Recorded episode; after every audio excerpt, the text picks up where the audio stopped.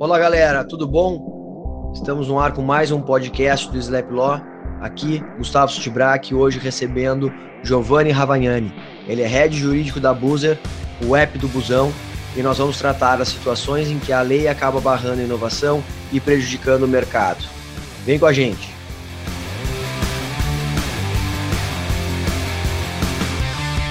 E aí? Olha aí, grande Gil. Inovador de, pe... Inovador de peso, eu me qualifico aí pro. Não, nada disso, não é nesse sentido. Mas de peso eu tô, eu tô comparecendo, cara. E aí, meu caro, beleza? Beleza, e você? Tudo certo? Tá me ouvindo Tranquilo. bem? Tô ouvindo perfeito. E tu tá me ouvindo bem? Uma boa. Ficou legal o aí o- escritório aí, hein, velho? Pô, é o lugar que te espera aí, ó. Deixa eu sair um pouco da frente e mostrar aí. Tá Então, bem legal, hein, cara? Pô, estamos te esperando ali. Já falamos várias vezes, né? Mas essa quarentena aí, Tá isolamento e tudo difícil, mais, cara. trancou geral. Difícil, mano. Não, Tô tá- aqui, no... desde que eu comecei na Buzer, não saí de casa ainda, né? Não- Ainda não cheguei nem pro escritório. Onde é que é o escritório? Já vamos aproveitar aí. É em Perguntas São José dos. Campos. Ah, e tu tá em São Paulo, São Paulo. Tô em São Paulo, São Paulo. Moro aqui, né, cara? Então, tô alternando entre aqui, às vezes no interior, na casa dos meus pais, mas tô mais aqui mesmo. E vai ter, vai ter hum, home office para sempre na Busa? Como é que tá?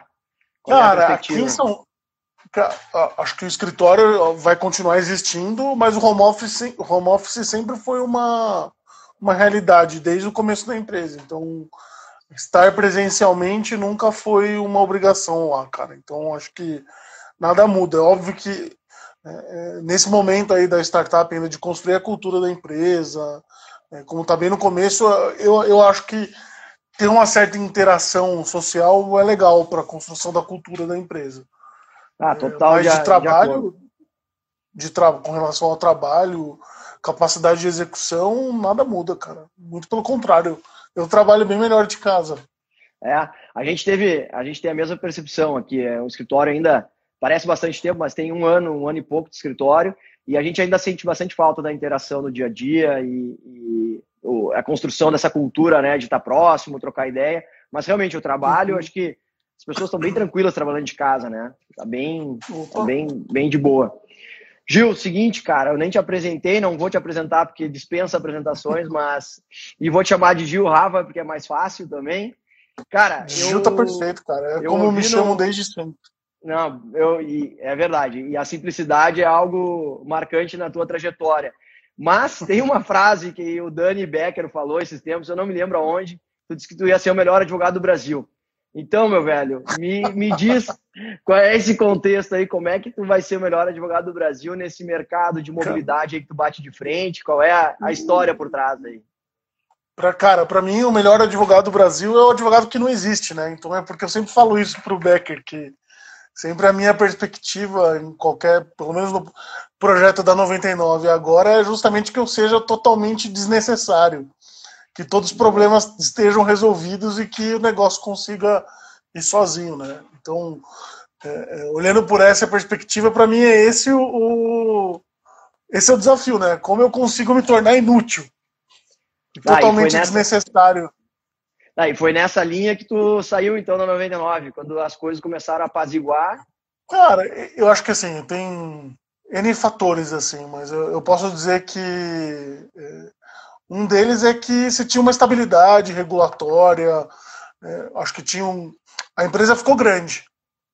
Então você tinha. é, talvez é, você vinha ver o movimento ali da, da, da 99 de, da contratação de profissionais com perfis.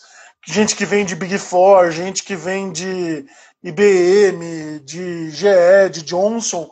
Então a empresa está numa maturidade um pouco maior, É, seja do ponto de vista organizacional, seja do ponto de vista de desafio, né? Basicamente você tem, você tem os problemas trabalhistas que são uma pauta que não dão tanta estabilidade regulatória, mas o business chegou num tamanho que a regulação não consegue acabar com o business mais, né? O negócio Nossa, vai. Ah, ninguém mais. vai. esse cenário não muda, como tu disse, o desafio hoje é, é outro, né? Mais o trabalhista do que o regulatório. Acho que ninguém mais questiona, né? A, a mobilidade dos aplicativos, né? Não, o negócio veio, trouxe um benefício super grande. né? Você tem, sei lá, mais de num setor aí você deve ter mais de dezenas de milhões de usuários, não dá para voltar atrás. É... E você tava, eu estava entrando, tipo, num, num, não numa monotonia, mas ali, se você olhar minha carteira de, de volume, eu tinha uma carteira de volume com mais de é, milhares de processos que eu não trocava nenhum e-mail, com processo quase todo automatizado de busca de subsídios. Por muito tempo, meu time sempre foi eu e mais, mais duas, eu mais uma pessoa. No final dos tempos ganhei mais, tinha mais uma, uma, uma advogada trabalhando comigo. Então a gente conseguia fazer tudo isso com um headcount super curto, porque a gente tinha tecnologia para fazer a roda girar. Então, e aí o trabalho do advogado ele estava presente ali na, na hora de, de, alinhar as teses, de tomar decisão se recorre ou não, é, de criar uma política de acordo. Então estava em velocidade de cruzeiro, basicamente assim. Sim, a casa estava arrumada ali. É, exatamente, velho. Cara, então, eu vou, deixa eu. Eu tinha pautado aqui uma, uh, só uma, umas perguntas para contextualizar também a tua trajetória, cara. E acho que faz sentido contar um pouquinho da 99. Foi o primeiro unicórnio brasileiro, né? A, a startup que começou no Brasil aqui para concorrer com Uber, Cabify e todas mais. Na verdade, começou antes com táxi, né? Depois veio 99 Pop. Uhum. E aí com capital chinês em 2018, né? Acho que foi em 2018. De aí, 17 para 18 foi bem a, a virada Na virada, vida. né? E aí virou o primeiro unicórnio brasileiro. Unicórnio, para quem não sabe, é uma empresa avaliada em mais de um bilhão de dólares. E aí isso tudo deve ter mudado, né? Tu já estava lá. Se tu puder nos contar um pouquinho da tua trajetória lá e também permear com, essa, com, essa, com esse investimento, com essa mudada para um unicórnio, enfim. Puder nos contar um pouquinho Cara, como é que foi. Conto. É eu sempre trabalhei em escritório, né? Meu, meu endgame da minha vida profissional era virar sócio de um escritório de advocacia desses grandes aqui em São Paulo. Esse era o meu caminho, meu perfil, era para isso que eu estava desenhando minha carreira. Aí de um, de um dia para o outro, é, parei de parou de fazer sentido trabalhar no escritório ali daqueles mais tradicionais e eu comecei a tentar alinhar minha vida profissional com alguma coisa que tivesse um, uma proposta por trás, assim. É, é meio clichê, é meio piegas, mas, cara, foi, foi real mesmo, assim. E aí foi quando eu caí na 99 para trabalhar com mobilidade urbana, assim. Quando eu entrei, você tinha um ambiente totalmente nefasto do ponto de vista de regulação, né? Você tinha os taxistas chutando porta de carro, é, você tinha um monte de cidade proibindo o serviço, é, você tinha um projeto tramitando no Congresso Federal é, para proibir o serviço ou para transformar o aplicativo, o, o, Uber e o 99 Pop em táxi. Então você tinha uma, um cenário de instabilidade regulatória. E ao mesmo tempo você tinha a Uber decolando, então a 99 come, surgiu como 99 táxi, ganhou a briga nos aplicativos de táxi, veio veio a Uber e quase matou a empresa. Quando a 99 abriu é, o aplicativo para ter os dois modais na plataforma foi que o avião começou a decolar.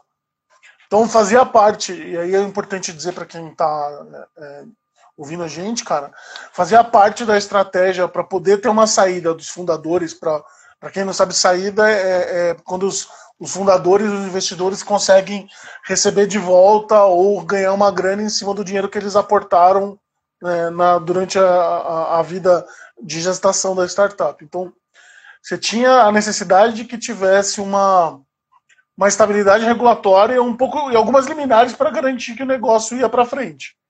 Então, a gente recebeu um aporte grande de dinheiro final de 16, começo, final de 16, começo de 17, que fez com que o 99 come, conseguisse entrar na briga é, do ponto de vista de de dinheiro para competir com a Uber, de investimento, e que propiciou que a gente tivesse uma estratégia é, própria para conseguir conseguir para conseguir atingir a estabilidade regulatória.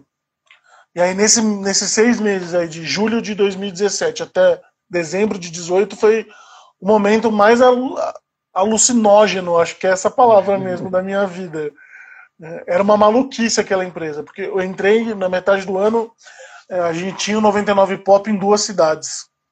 É, no final do ano você tinha mais de 600 já. Então foi é, uma velocidade gigantesca e foi basicamente o que propiciou e proporcionou que a 99 fosse vendida para a Didi.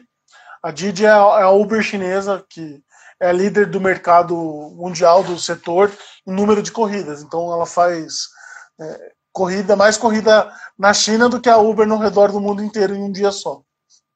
E aí foi, eu acho que a, a, a segunda parte é, ainda como startup, muito embora dentro de uma grande corporação, como é que a gente conseguia decolar e, e, e virar de fato um, um player para brigar com a Uber. E, meu, foi uma luta intensa e árdua, cara. Mas foi divertido. Não, não só contra o Uber, né? O Uber e os outros players, mas aí o desafio regulatório muito forte, né? Porque aí realmente, Cara, é quando total. cresceu, é que foi o caos, né? E aí, STF, STJ, especialmente, tribunais, enfim. Aí o caldo engrossou, não foi? Foi quando deu essa. Cara, eu acho que a gente teve. Um, foi, foi um trabalho de, de, do setor, assim. Então a gente teve um alinhamento dentro daquilo que, é, que é possível dentro da, do universo é, concorrencial e dentro é, mas a gente teve um alinhamento de setor de, olha, ou a gente faz isso ou vamos morrer juntos aqui. Então a gente construiu uma, uma, uma estratégia para que a gente pudesse levar a discussão para o Supremo Tribunal Federal. Óbvio que nisso, até lá a gente teve discussão em todos os tribunais de justiça, é, de todos os assuntos possíveis, é, de todas as bizarrices possíveis que, que você pode imaginar, cara. Então, até chegar no Supremo. E curiosamente, teve, duas ondas ali de regulamentação. Primeiro, a regulação que vinha para proibir. Eita! Caiu aqui o celular, desculpa. Estamos vivos, nada. Primeiro, primeiro a regulação que vinha para proibir o setor de funcional, os aplicativos de funcionarem. E depois a regulação de, de que vinha com a ideia de regular, mas que acabava restringindo tanto que proibia o aplicativo de funcionar. Então, e aí, cara, você pode imaginar as maiores bizarrices do mundo.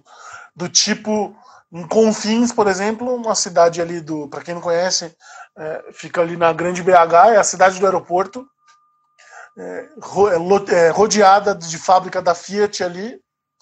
E você tinha regras é, na regulação que descreviam que os únicos carros que poderiam rodar seriam carros do tipo do tamanho do Siena, assim. Então era a descrição perfeita do Siena, que, ou seja, criava uma, além de tudo uma reserva, além de criar uma barreira de entrada, uma reserva de mercado para favorecer é, uma galera ali. É, mas acho que teve um, um, eu acho que então começou a disputa no Supremo mais ou menos em logo que eu, um pouco de, um pouco antes de eu entrar, eu não estava ainda a Uber que que conseguiu levar os casos para o Supremo. Então teve uma DPF contra uma lei que proibiu o setor de funcionar, o segmento em Fortaleza, e um recurso extraordinário com repercussão geral é, que, contra uma lei que proibia o, o setor e o Uber de funcionar em São Paulo. Então, meus, é, duas cidades super importantes. São Paulo, a cidade é, economicamente mais importante do Brasil, é, e Fortaleza, que é praticamente a capital do Nordeste. Né? Então, é, você tinha esses dois casos que, e, que iam dizer qual ia ser a sorte ou não. Eu acho que teve um trabalho ali muito grande de, de, faz, de ir à PGR, de ir à AGU, de fazer o, o, o contato com os ministros, de conversar com todos os stakeholders possíveis para construir a melhor decisão. Então, acho que foi um caminho que a gente encontrou de poder discutir políticas públicas é, relacionadas ao setor, mas no poder judiciário também. É, e no final do dia, é, a gente teve a primeira decisão né, de uma Corte Suprema ao redor do mundo sobre Uber e, e sobre os Uber como, como, como setor. Né? Então, a primeira decisão de uma Corte Suprema que disse que os reconhecendo a legalidade e a constitucionalidade do modelo de negócio ao redor do mundo inteiro. E, e, mais, e mais, do que isso, é, entre como, e aí tem uma jogadinha do, do Supremo que abriu um pouco a discussão do caso e disse que é o Supremo disse no final que é proibido proibir os aplicativos de operarem ou de criar restrições é, que acabam levando à proibição indireta do setor, do segmento. Então, acho que é uma, é, é uma decisão bem importante, assim, e, e, se, se, a gente coloca ali. É, eu costumo dizer que a internet tem várias ondas, né? Então você tem a primeira onda da internet que a gente entrava no KD e consumia conteúdo. A segunda onda dos blogs, dos fotologs, que a gente começou a poder criar um pouco de conteúdo na internet. A terceira onda que foi a onda das redes sociais, que a gente começou a se relacionar é, efetivamente pela internet. E a onda da internet como serviço, que é, é a vez dos aplicativos 99, Uber, iFood, etc. e tal, foi o primeiro caso aí da, da, internet, da, da geração 4.0 que chegou no Supremo. Então é um marco é, importante é, do ponto de vista legal, assim. Boa, é, com certeza. Até tem alguém pediu uma a decisão, depois tu tiver o um número de cabeça aí. Deve a ter, né, 449. Aí, ó. É, vamos, é, vamos botar e fixar aqui, ó. A DPF. 449. 449. E o recurso extraordinário eu acho que é 1054. Isso é bem conteúdo de advogado. Depois nós vamos trocar isso e voltar para o conteúdo de, de empreendedor aqui. Recurso extraordinário. É 1054 110. 054 110. Foi. Como é que eu ponho para. Deixa eu deixar fixado ali. Beleza. Cara, e me diz. Se minha, memória coisa... não fa... Se minha memória não tá falhando, é isso daí mesmo, cara. Não, qualquer coisa a galera busca.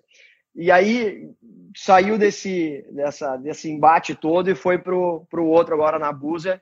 E a questão é que eu queria te perguntar, antes de entrar na Buzer, é a questão da a batalha regulatória no Brasil é sempre assim, te leva para o judiciário, tenta mudar as coisas porque a legislação e a regulamentação sempre vem a, a reboque, né? A gente não consegue nunca é, ter, ter uma resposta rápida, né, legislativa. A gente vê o caos que é com a maioria das leis é, que envolve inovação, né? Aliás, a maioria das leis, né? Geralmente a resposta tem... rápida ela vem para matar a inovação, né? Então, sempre... é, aqui em São Paulo, por exemplo, o Uber começou a funcionar em 2014 e em 2014 você teve essa lei que já saiu proibindo o Uber. Não, verdade. É, primeiro, então, primeiro vem a barreira, até o caso Uber, é, é, até um case do livro lá do Bruno também, né? Eles falam, primeiro a barreira é sempre proíbe, aí vai ao judiciário, consegue reverter, o judiciário legisla de uma forma completamente maluca, e aí o negócio vai avançando até que chega um momento que consegue ter uma estabilidade, né? Acho que isso foi o que aconteceu com, com, com esses aplicativos. Total, total. E agora conta a batalha da, da Búzia e bem, bem sem muito juridiquês para a gente ficar mais no, no, nosso papo empreendedor aqui, para ser mais claro para a galera. Mas conta aí um pouquinho Bom, da Buzzer, o que, que é, como é que faz o app dos ônibus, e aí conta a, batalha que a gente está vivendo hoje. Cara, a Buzzer é Uber de busão. Não tem uma tradução melhor que essa. É, mas ainda só no, por enquanto no, no setor. Puta merda, esse, esse apoio de celular tá um lixo aqui, cara. tá tudo certo. É, mas ainda o busão ainda só no setor rodoviário, transporte interestadual e intermunicipal. É, basicamente, cara, a, a briga é, é contra meia dúzia de famílias que dominam o transporte urbano coletivo há mais de 50 anos no Brasil. Então faz 50 anos que essa mesma galera é, tem se protegido e criado regulações para não abrir o mercado. O que é e muito aí... ruim, né? Porque você acaba tendo um super preço, você acaba tendo é, um serviço de, de merda, com português bem claro, com francês claro para todo mundo entender um serviço de merda, a experiência é horrível de ir numa rodoviária. A rodoviária de. Assim, os gaúchos que me perdoam, mas a rodoviária de Porto Alegre é um nojo, é terrível. uma das piores. Terrível, cara. cara é uma horrível. vez eu fiquei hospedado num hotel na frente da rodoviária e não sei o que era pior, se era o hotel, se era a rodoviária, ou se era tudo junto ali, cara. não, é horrível. A zona ali não tá ruim, tá tudo errado. Ela ficou no, no centro da cidade, ela não é prática para sair ficar numa área feia, não, é, é bem complicado. Mas, enfim, e, e aí... A, me, a, a Boozer, cara, só para terminar, a Boozer surgiu de uma história simples, cara, que mostrou o gargalo do mercado. Um dos nossos fundadores foi casar no interior da Bahia, ele tinha uma, um monte de familiar na, em Minas que deixou para comprar passagem de avião de última hora, é, não conseguiu comprar passagem é, e de, de avião foi olhar o busão e estava muito caro, e aí eles perceberam que era 60% mais barato é, fretar um ônibus para fazer ida e volta, ficar quatro dias parado, do que comprar passagem para todo mundo na rodoviária. Então a ideia surgiu assim, cara. Nasceu de verdade da dor, né? O empreendedor que encontrou na, a dor nasceu na, da dor, hora, cara. Assim. E aí o, o, aplicativo ele faz isso, né? Ele, ele ajuda as pessoas a poderem fretar um ônibus coletivamente. Então, de um lado eu tenho para pessoas que querem se deslocar em determinados momentos e horários e dias, e eu tenho várias empresas que têm autorização para fazer fretamento de pessoas. Tipo aquela, aquelas empresas de turismo, é, empresa que faz excursão de escola, elas têm os ônibus, é, que leva a senhorinha para Aparecida do Norte é, é, a rezar. Então, existem os ônibus, existe a demanda. Então, a gente só faz o, o match entre esses dois, esses dois pontos, aí, esses dois lados. Não, aqui, então, no, no Sul tem a rede uh, de aviões é muito precária, né? A gente tem pô, o estado uh, tem bastante linha mas, de ônibus. Mas reformou pelo menos o aeroporto aí, né, cara? Ah, sim, reformou o aeroporto, tá bem, tá bem grande, bem bom. Mas não, aqui para Gramado, eu não exemplo, fui ainda depois do, do depois vir, do, do, da reforma. Tem que vir para conhecer o SLAP e conhecer o aeroporto, então. Mas, cara, as, as linhas de ônibus para Serra ali, com certeza o Buzzer vai fazer um estrago ali, porque a gente não tem avião, então o pessoal desce por Alegre e tem que subir duas horas de, de ônibus, né? Com certeza é um, é um cenário bom para Boozer aqui. E como é que Porra, tá. É... Opa, desculpa, fala. Pode falar, pode falar, velho. Não, e como é que tá a briga agora? Assim, é, é eu vi que tem alguns ônibus que estão sendo uh, bloqueados, enfim, eles estão parando os ônibus, e aí eles chamam de clandestino, e todas as notícias ficam clandestino, clandestino, isso, isso não ajuda nada, né? A inovação. Não. E, e, eu acredito que seja, e aí já te passo a palavra para não. Uh, acredito que seja muito em função dessa concentração. Né? A gente fala aqui no escritório bastante que onde há concentração, especialmente regulatória ou de mercados tradicionais, não há inovação. Né? Quanto mais concentração, menos inovação.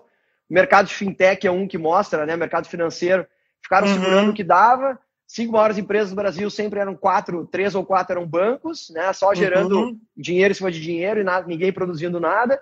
E aí, quando o Banco Central começa a mudar aos poucos, começa essa proliferação de fintechs. E hoje, no mapa mundial, o Brasil tem seis fintechs das 250 mais promissoras. Então, cara, é o caminho, não adianta, tem que abrir, Demais, né?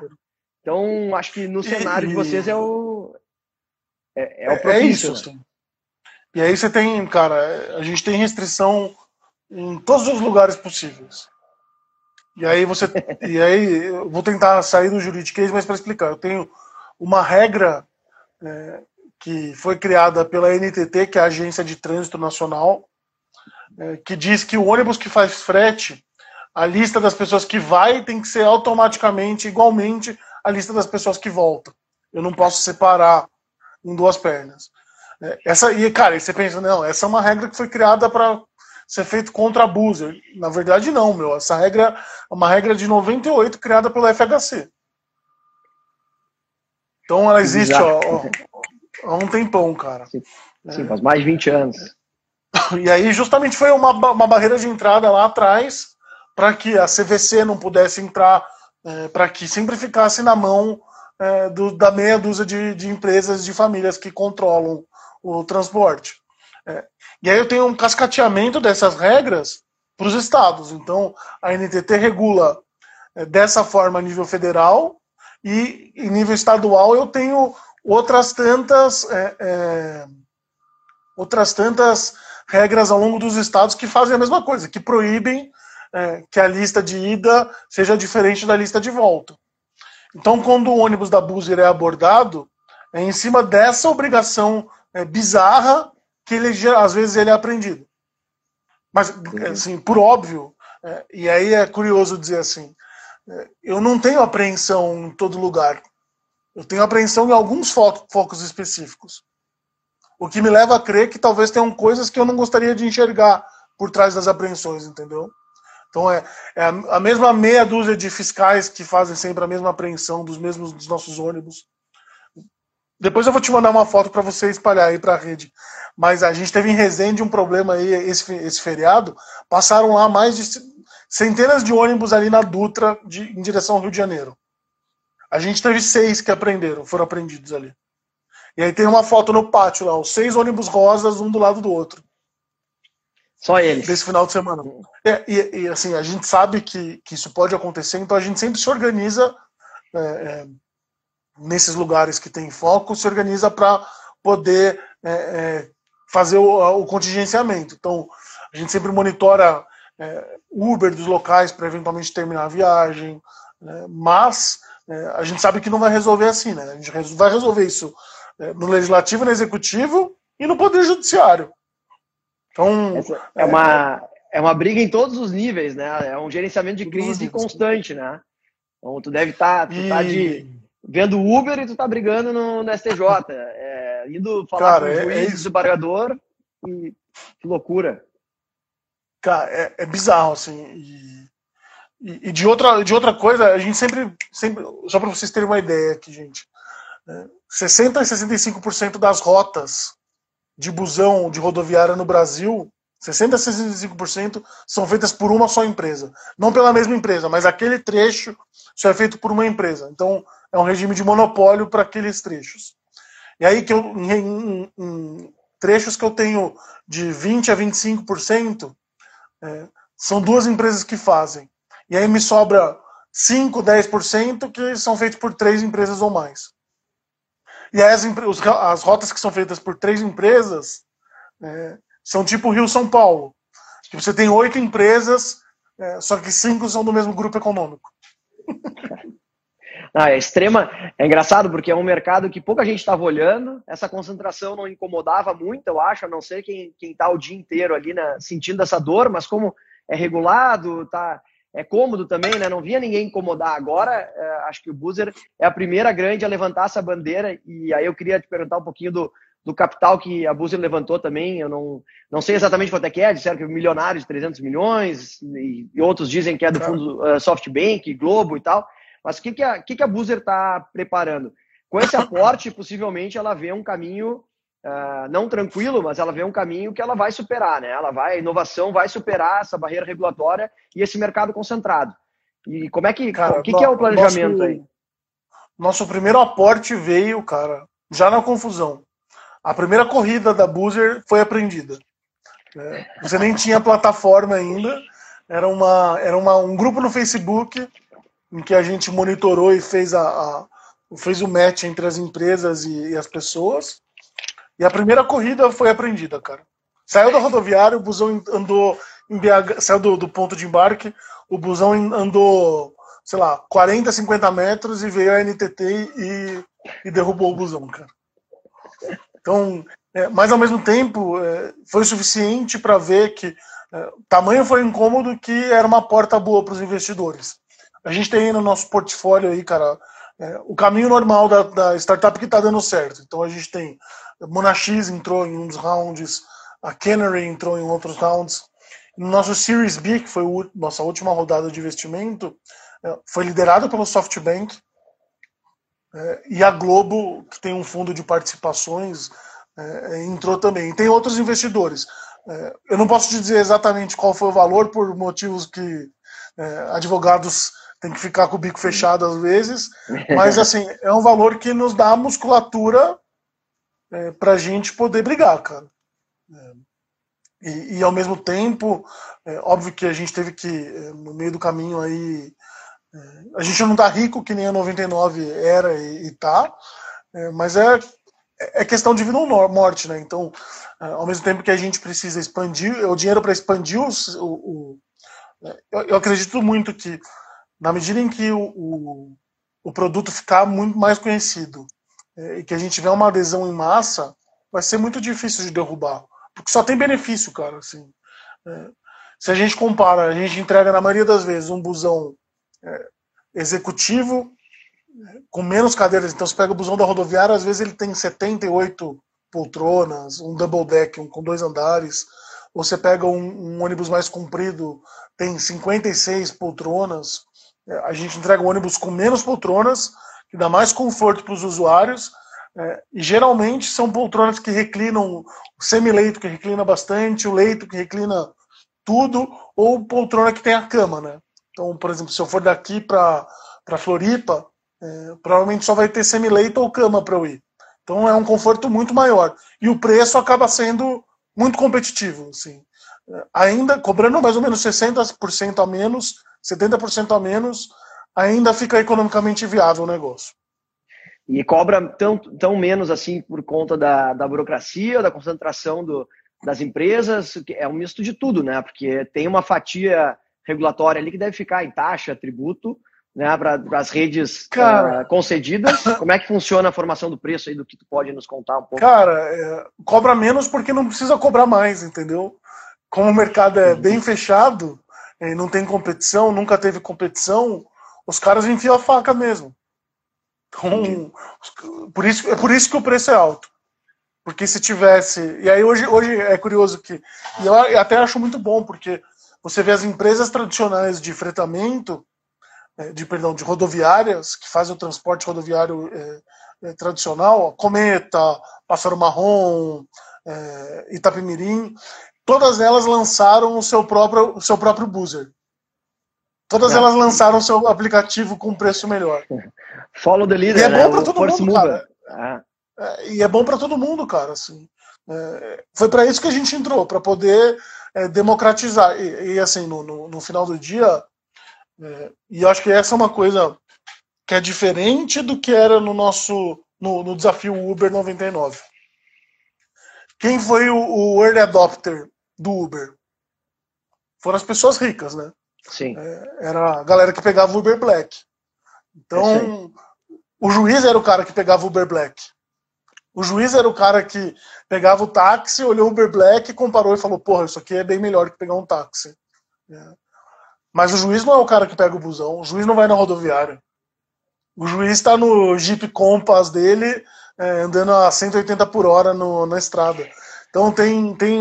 Ou então tá pegando o avião para ir para é, para fazer viagem curta, pra, ou o avião ou tá no próprio carro. Então, aqui, e esse eu acho que é a diferença de, do ponto de vista social. É, na Buzer a gente fala para o Brasil real, cara. Se democratiza que, mesmo, o, é, é, de fato. facilita e desonera quem precisa, de fato, né? É, Não é que... óbvio que 99 Uber depois cascatearam para é, outros serviços muito mais baratos, que puderam ter entrada nas zonas mais periféricas, onde o transporte público mesmo é deficitário. É, mas a entrada ali foi mais fácil do ponto de vista para poder explicar, para o juiz poder entender, para o próprio parlamentar. Que deputado que pega um ônibus para voltar para São Paulo de Brasília? São poucos, né? Pouquíssimos, né? Acho mas, talvez sejam, mas talvez sejam poucos porque o serviço nunca foi bom também. Não, tem isso. Acho que as pessoas não cogitam tanto também porque o serviço é ruim. Né? Tem gente que não vai a, a, a, alguns lugares, pelo menos aqui no Rio Grande do Sul, quem não pode de carro não, não é uma opção né? Acho que só quem realmente precisa ir é que acaba buscando o transporte coletivo, quando é muito longe, enfim, mas não é uma, uma realidade. Né? Então... Eu, sou do, eu sou do interior de São Paulo, né, cara? Eu vim para São Paulo para estudar, vim quando eu tinha 17 e acabei ficando. É, e eu juntei todo. Eu trabalhei desde o primeiro semestre da faculdade. Eu juntei todo o meu dinheiro possível, tudo possível, para comprar um carro vagabundo porque eu sou de outra geração, tá? A galera milênio, não, a galera não quer ter carro hoje. É, mas eu juntei todo o dinheiro possível durante uns três anos para poder comprar um carro só para não ter que entrar mais num cometa para ir visitar meus pais no interior, cara. Na é, época, comprei um carro que não tinha rádio, não tinha ar-condicionado, não tinha direção hidráulica, usado pra cacete. Tudo isso para não pegar a porra de um cometa para ir para Sorocaba. É, não, é outra. É, essa, as gerações mais novas não vão ter essa, esse problema, com certeza. Não, não, não. Porque os inovadores estão aí para fazer essa, esse movimento. Até um ponto que tu, tu, tu, trouxe, que eu acredito muito, acho que quando, essa, quando as inovações elas trazem uma força do consumidor muito grande, quando elas resolvem uma dor muito forte, não adianta, ele, o mercado vai ser alterado, né? Aconteceu com é as fintechs, aconteceu isso com o com Uber e, e, companhia, aconteceu isso, não. Chega um momento em que não adianta, pode ter a barreira regulatória que for, pode ter Ou no a barreira... Bank, cara, no Bank conseguiu o que nunca ninguém conseguiu fazer, que é bancarizar é uma galera. Exatamente. E é, atrás agora vem vários, né? Hoje o, o, acesso é completamente diferente, né? Eles têm, eles mudaram totalmente o mercado, né? o Nubank para falar um, assim, né? Porque você tem o Neon, aí você pega as PJs, as microempresas, que, ah, assim, a gente fala aqui da, para falar do Brasil real de novo, a gente tem o hábito de falar na advocacia às vezes, é pensar que a gente está falando para os maiores clientes do mundo, mas na real não. O Brasil ele o, o Atlas do Brasil que carrega o Brasil nas costas é o microempresário, né? É isso aí. Sim, são 98% tá das empresas. É, 98% das empresas são pequenas e médias empresas, né? E a gente adora pensar nos grandes players, né? Isso tem acontecido muito agora com os papos de LGPD, tem acontecido isso, né? Ah, não, 80% das grandes das empresas estão adequadas. Não, você está falando das gigantes que já vinham por obrigação de fora e tal. Isso não é o Brasil de verdade, né? Não é assim que, a, que as coisas que as coisas funcionam. Cara, me não, diz cara. uma eu tava, eu tinha antes, uh, tava pensando na, nas perguntas da live, me lembrei de um, de um, texto teu que tu escreveu no, no Jota sobre mobilidade, sobre o carrocentrismo, né? E agora tu falou do carro ali, tu comprou o teu carro e, e aos patinetes. Hoje a gente tem uma infeliz realidade que os patinetes sumiram, morreram todos, né? Eu, eu acompanhei essa, essa história das bikes, eu morei na China um tempão, e, e lá as bikes docam. Essa eu não né, sabia, essas... cara eu é, eu morei três anos na China, cara, de 2015 a 2018. Caramba. É. E Caramba, aí. não sabia, isso é nova pra mim, velho. É, isso aí. Cara, por isso que eu até eu acho legal quando veio o Didi, a história do Didi, porque eu, eu vivi lá na China na época que o Uber e o Didi brigavam. E aí, é, é engraçado isso, mas lá foi uma briga em que uma gigante americana, com fundos quase infinitos, teve que pedir para jogar toalha, né? Ela tentou duas, três o Didi foi duas, três vezes para cima tentar comprar, o Uber recusou, e aí a Didi baixou os preços e, e cara, acabou com a operação do Uber na pode China. Vir, o... Pode vir que eu vou te até você quebrar. Cara, e aí a Uber disse, não, então é o seguinte, eu, eu, eu, vou, eu vou vender para ti, mas eu vou vender por participação na Didi, né? Tanto que o Uber tem uma fatia da Didi, que parece Sim, que, agora já não sei tinha... se é...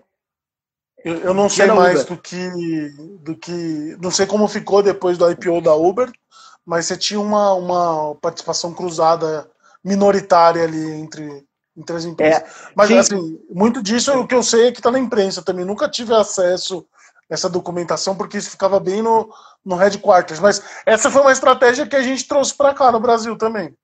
Sim, exato. Mesma, mesma a gente linha, não tinha, né? para penetrar no mercado, a gente não tinha. É, o aplicativo da Uber, em termos de qualidade, de desenvolvimento no começo, ele estava muito à frente. Então, o que a gente tinha para oferecer no primeiro momento ali era preço. E foi uma estratégia vitoriosa, né? Não queimar com cupom de desconto, porque eu acho que foi uma estratégia errada que Cabify usou, por exemplo, uhum. é, é, mas ter é, preço muito abaixo do, do que a galera estava acostumada a pagar. É, na China lá, Didi simplesmente sangrou o Uber enquanto deu, baixava os preços, era uma coisa absurda, porque o táxi já é barato em Xangai, onde a gente morava.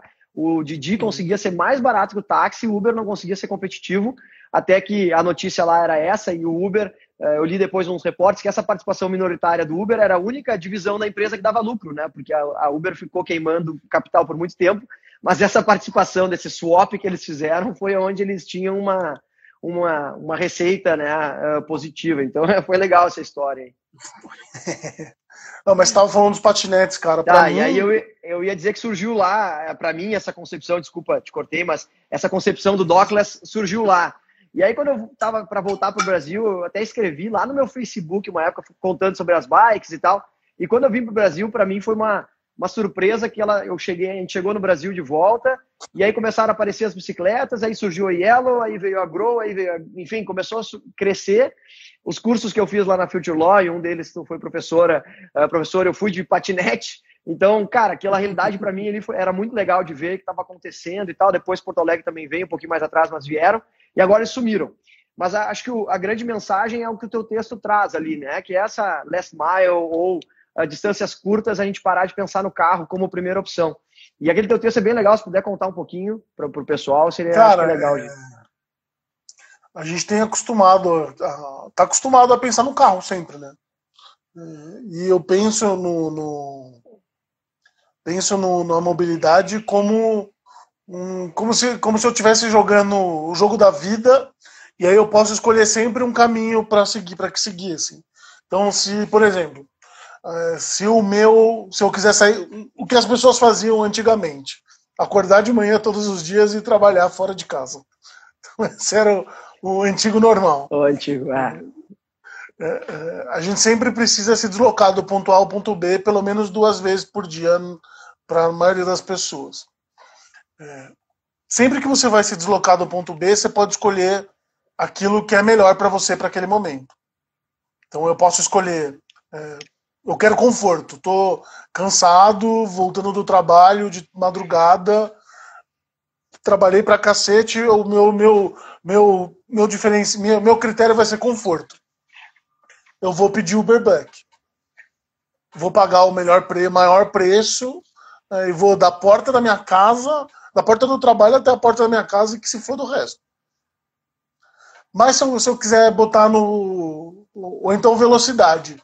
Eu escolho de táxi porque é, tem um, o, o, o, corredor de ônibus e a, a fluidez do trânsito é melhor. Ou então eu quero fazer um mix de é, é, preço para gastar menos e atividade física.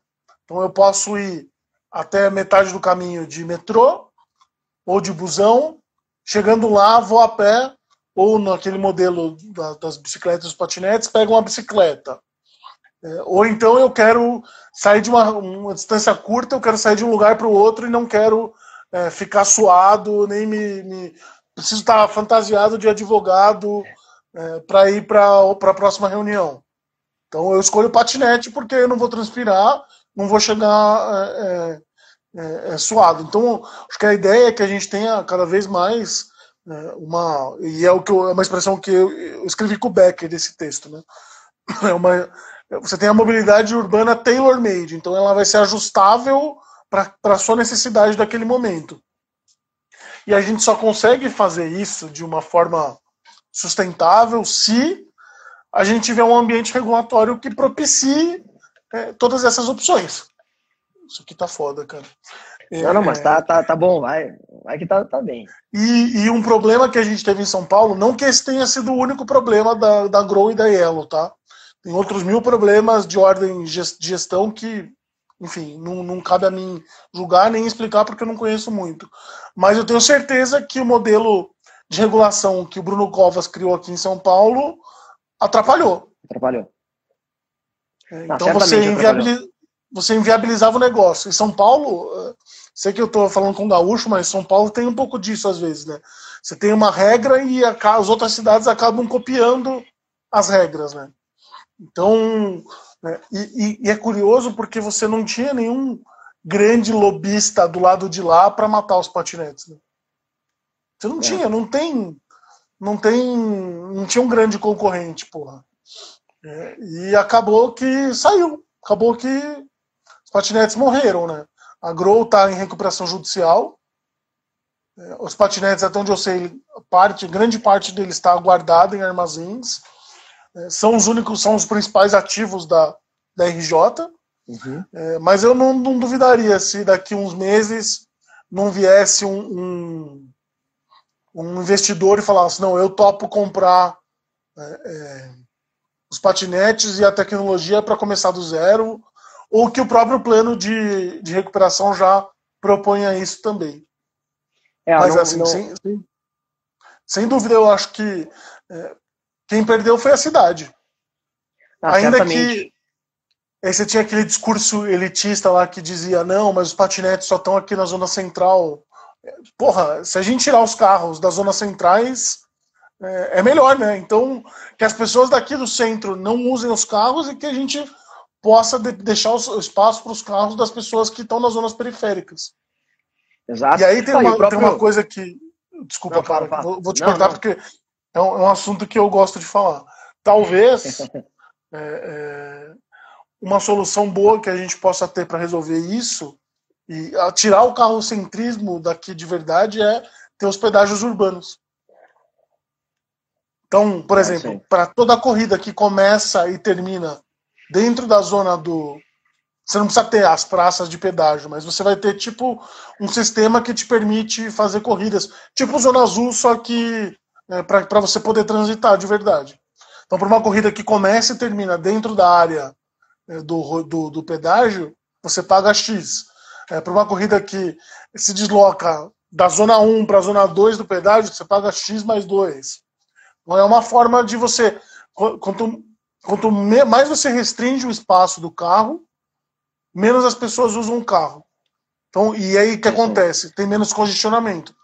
É, eu não, eu não, não, não, não tenho é, lado político, é, não.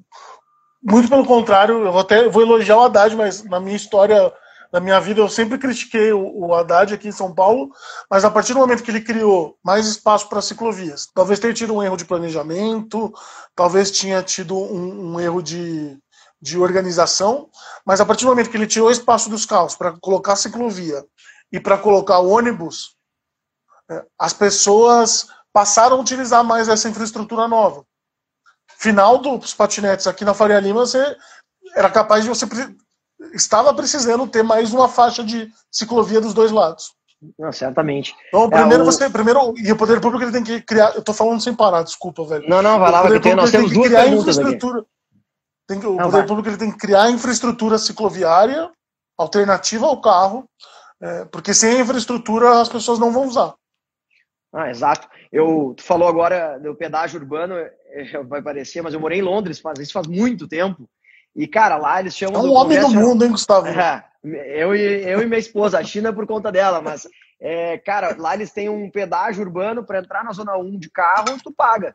É congestional charge o nome. E, e o par, cara, para estacionar dentro da zona 1, que é o centro mesmo, é muito mais caro qualquer estacionamento é muito mais caro. Que é exatamente desestimular o acesso dos carros naquele, naquele espaço. E aí alguém perguntou aqui como é que é a, dos os patinetes eram caros e tal, mas cara, o começo de, de um modal desse, com tecnologia, sabendo que as pessoas depredavam e que tem toda uma logística por uhum. trás, cara, eles eram mais caros. Realmente é mais caro que a bicicleta, mas, mas ele é uma tecnologia diferente. O patinete, Outra, o Brasil roubava muito patinete, né? Os números são meio assustadores, muito. as pessoas roubavam muito patinete. Então, uh, isso tinha que estar no preço. Eu acho que isso também pesou. Acho que na própria RJ eles falam um pouco da, dessa depredação também como uma dificuldade do, do negócio, enfim. Então, é normal que seja mais caro. E aí alguém outro perguntou aqui, acho que acho que é o Renan perguntou dos patinetes para andar na calçada, andar no, no meio da, das pessoas e tal. Isso foi uma questão do São Paulo resolveu, né? Diminui os carros, cria uma ciclofaixa lá e as pessoas andavam ali. Então, acho que não dá pra ficar andando na calçada mesmo, e no meio dos carros tão pouco, né? Então, acho que os centros urbanos. Eu não sou urbanista, né? Eu não sou urbanista, mas do muito que eu estudei é. é primeiro que. E você fala com qualquer cicloativista. Cicloativista, não ciclista. Sim. Ele vai sugerir que a bicicleta tem que ocupar o lugar de um carro porque a rua não a, e é justamente isso que a gente tem que pensar. A rua ela não foi feita o espaço público ele não é próprio para um tipo de veículo um tipo de, de espaço né? E, e, aí de novo é quando tem muita gente que fala que aqui em São Paulo a Paulista fica fechada aos finais de semana. Fica fechada aos carros na verdade ela fica aberta à população para ela poder fazer o uso daquilo o uso recreativo da Avenida Paulista é, mas eu, eu acho assim que o ideal seria que a gente tivesse em todas as principais vias é, a parte do calçamento, é, a parte dos veículos e a parte dos, dos veículos autopropelidos ou das bicicletas. É, e aí você tem limitações pelo código de trânsito de velocidade, se não me engano, pode ir até 25 mil km por hora, é, de, os veículos autopropelidos motorizados. É, Calçada, eu acho que as pessoas só usavam na calçada justamente pela falta de estrutura, de infraestrutura para usar na rua, ou a falta de segurança para usar na rua. Então, é, a calçada acabava sendo uma a opção mais simples ali, porque você vai via na maciotinha ali, mas se você olha para a bicicleta, que a galera tá mais acostumada, você não vê nego andando de bicicleta na calçada. É, a não ser quando o é trânsito não permite tem lugares que o trânsito não permite de jeito nenhum, aí a pessoa anda ali na, na, calçada de bicicleta mais calma e tal, mas de patinete no meio dos carros, pelo menos em Porto Alegre aqui, é inviável, não tem. Uh, então, acho que em Porto Alegre o grande desafio é, é, é de mobilidade ao espaço. E a gente tem essa. E Porto Alegre, Porto Alegre é cheio de lomba ainda, vocês que são gaúchos falam isso. É difícil para você ter uma bike, né? É, pra você andar de bike.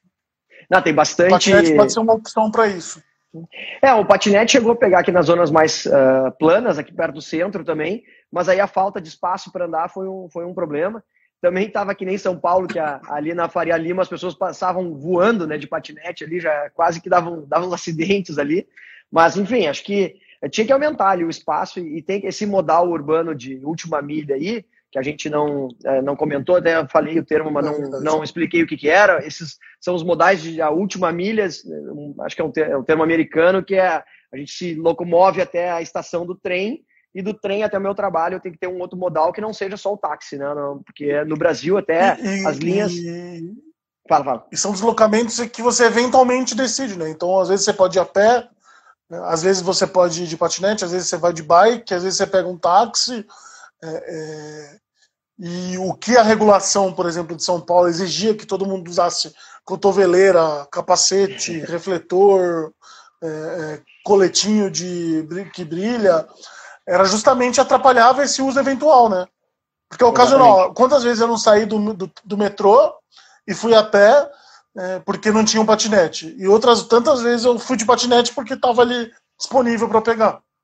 É, na, na, China, cara, só compartilhando um pouquinho, tem muitas linhas de trem, né? E um crescimento absurdo. Xangai, ano, antes dos anos 2000, tinha uma linha ou duas linhas de trem. Hoje, quando a gente saiu de lá, tinha um 18. Cruzava a cidade toda. Era difícil tu estar em algum lugar que precisava de mais de cinco quadras de deslocamento a pé, o que não é comum no resto do mundo. Mas mesmo nesses lugares, nas estações, era um monte de bicicleta empilhada porque lá não roubavam tanto, então as pessoas deixavam suas bicicletas, ficava um monte de bicicleta. Quando vieram essas novas alternativas, que são as bicicletas dockless, tu não via mais bicicleta, bicicleta própria, mas tu via levas de bicicleta das marcas, né? E lá era Ofo, Mobike, todas uma do ladinho da outra. E aí, dependendo do, do da chuva ou do tempo, as empresas de, da logística das bicicletas passavam, recolhiam, botavam em outras estações. Então, eles entendiam esses movimentos do uhum. pessoal. Uhum. Cara, tá chovendo, não precisa ter tanta bicicleta lá, eles vão pegar táxi. Então, por isso que dizem é isso. que a, a, a, Didi é uma grande empresa, e tu pode dizer muito mais do que eu, mas é uma grande empresa de inteligência, porque eles também monitoravam outros modais para saber como deslocar. Eles deslocavam os carros para um lado, para o outro. Esse é o negócio, né, cara, da Didi. Para você ter uma ideia, tem algumas cidades ali e a regulação da China, a estrutura política deles permite isso com mais facilidade, mas a Didi tem algumas cidades que ela faz a operação de abertura e fechamento dos semáforos para o governo de acordo com o volume de tráfego de dados que ela, ela pega os dados do volume de tráfego e diz, não, agora pode fechar desse lado e abre do outro. Então, é, é ou então, por exemplo, é, gestão de faixa reversível. Então você tem aquelas pistas com 16 faixas de cada lado e a Didi opera o, o tem um zíper que vai abrindo e fechando é, é, as faixas de um lado ou de outro. Vai um caminhãozinho. Então vocês da não é assim o CT ou o agente de trânsito diz não. Agora a gente vai puxar daqui para lá. E isso oscila toda hora, todo tempo. O caminhão fica indo e voltando, puxando os, os, os, os cones. É muito doido, cara. Ah, é sensacional. Lá eles realmente conseguiram, até pela rápida digitalização e, e, e abertura do mercado mesmo. Lá a gente estava conversando, eu e minha esposa, uh, sobre a China esses dias, e lá é nítido que o governo deixa as empresas operarem até dar um problema e eles vêm e regulam.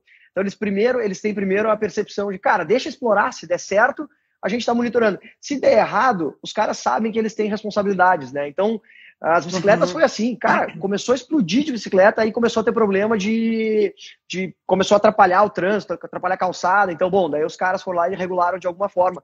Mas deixaram a inovação vir primeiro. Até porque se estava é crescendo é porque o povo estava usando, né? Então, era uma linha, é uma linha muito mais, e aí a gente fala, é uma ditadura política, enfim, mas é uma economia aberta, né? E basta ver, ela, ela lança a mão, ela usa muito da iniciativa privada para o desenvolvimento que é incrível. Pensando num, num, estado daquele tamanho, a China consegue desenvolver rápido por isso, porque ela deixa abertas as portas para inovar, né? Isso é bem, bem legal. De dia é um total, case. Total.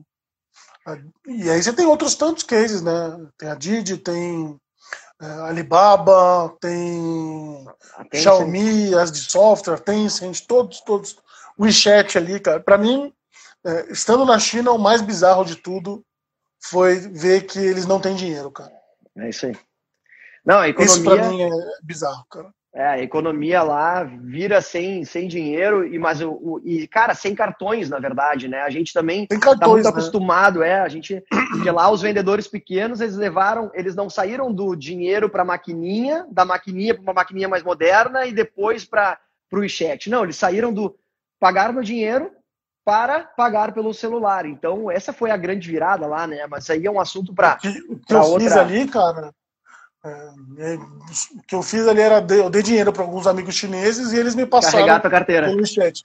É, isso aí. É o que todo mundo faz no começo, porque também aí tem um ponto regulatório que ele, a China também não é boba. Ela faz, tu só pode abrir a carteira no chat se tem uma conta bancária. E a conta bancária, normalmente, o governo tem a tua informação. Então ela consegue Sim. controlar também fraudes e tal. Mas é genial, até um pouquinho de dinheiro movimentado, é eles não incomodam, né? É, cara, sensacional. Não, Giovanni, você deu um exemplo. Opa. Fala que eu vou ter que te cortar porque a gente tem três minutos. Mas termina aí, desculpa. Eu acho que você deu um exemplo bom de como é, você pode ter é, um país que tem é, liberdades é, menores de uma forma mais subjetiva, mas que ao mesmo tempo não freia a inovação, cara. É, cara, isso é uma pergunta. É engraçado, né? Porque é uma perspectiva muito ocidental do Oriente, né? E todo mundo me perguntava quando eu voltar, cara, como é que é morar numa ditadura? Não sei, cara, eu lá caminho qualquer horário do dia, sem ter medo de ser assaltado. Eu posso fazer muito mais coisa do que eu faço aqui, porque eu sei o limite das, das coisas. Então, os limites são mais claros. Aqui, às vezes, a gente não tem o limite, mas a gente faz alguma coisa, tu toma aquela podada sem saber de onde vem, né? Então, lá uhum. era claro o limite, e tu perguntava para as pessoas, e a, e a percepção de liberdade deles é diferente. Cara, eu posso trabalhar para ganhar A percepção de, stealth deles é diferente, né? É, exatamente, cara. O que, que eu sou. E, e é engraçado que, claro, existe uma manipulação, né? Eles vêm há anos dizendo que o melhor é quando eles seguem o governo. Tudo bem, é uma linha. Mas, cara, tem hum. liberdades hum. individuais do dia a dia que mesmo numa ditadura tu te sente mais livre. Então, é, é, é, é estranho isso. Vamos marcar uma live só para falar de China, cara. Tudo Vamos, bem. combinado. Cara, um minuto e trinta, deixa eu só ver se tem alguma pergunta que a gente acabou passando uns elogios. Valeu, Rafa, valeu, gente que aproveitou e curtiu aqui. Vamos ver. Uh, em Floripa, uh, a faixa reversível não são 16 faixas, são só três. Uh, cara, mas aí desafio de mobilidade em geral. o Pix em Floripa Brasil, é cara, difícil ali, porque tem muito pouco espaço, Floripa. Muito, muito fechada, uma ilha, né? Bom, vamos ver se o Pix no Brasil consegue fazer a transição. Esperamos todos que o Pix consiga uh, reverter um pouco essa lógica das maquininhas e todo essa, esse arranjo de pagamento. Não vai é, rolar. É, todo mundo ganha um pedaço, tomara que o Pix diminua essas margens, até para os pequenos empreendedores conseguirem ter menos margem apertada, né? Então, vamos torcer para isso. Valeu, Marcos, valeu, gente. Uh, Gil, últimas palavras aí, muito obrigado. Eu queria te perguntar sobre o, uh, Setembro Amarelo e o lado B, né, que é o teu programa de depressão no, no direito, mas vai ter que ficar para uma próxima. Parabéns pela Procurem aqui no meu Instagram que tem material. É, conheçam a Boozer, é, vejam como é o Brasil real de verdade. Então, é, às vezes a gente fica muito no nosso no nosso apartamento, no ar condicionado e não vê o Brasil real. O Brasil real ele tá te passando a perna e dando tapa na sua cara. Então, acho que quando a gente fala em inovação e empreendedorismo, esse é o desafio, né? Como, como furar o Brasil real, a parte ruim do Brasil real.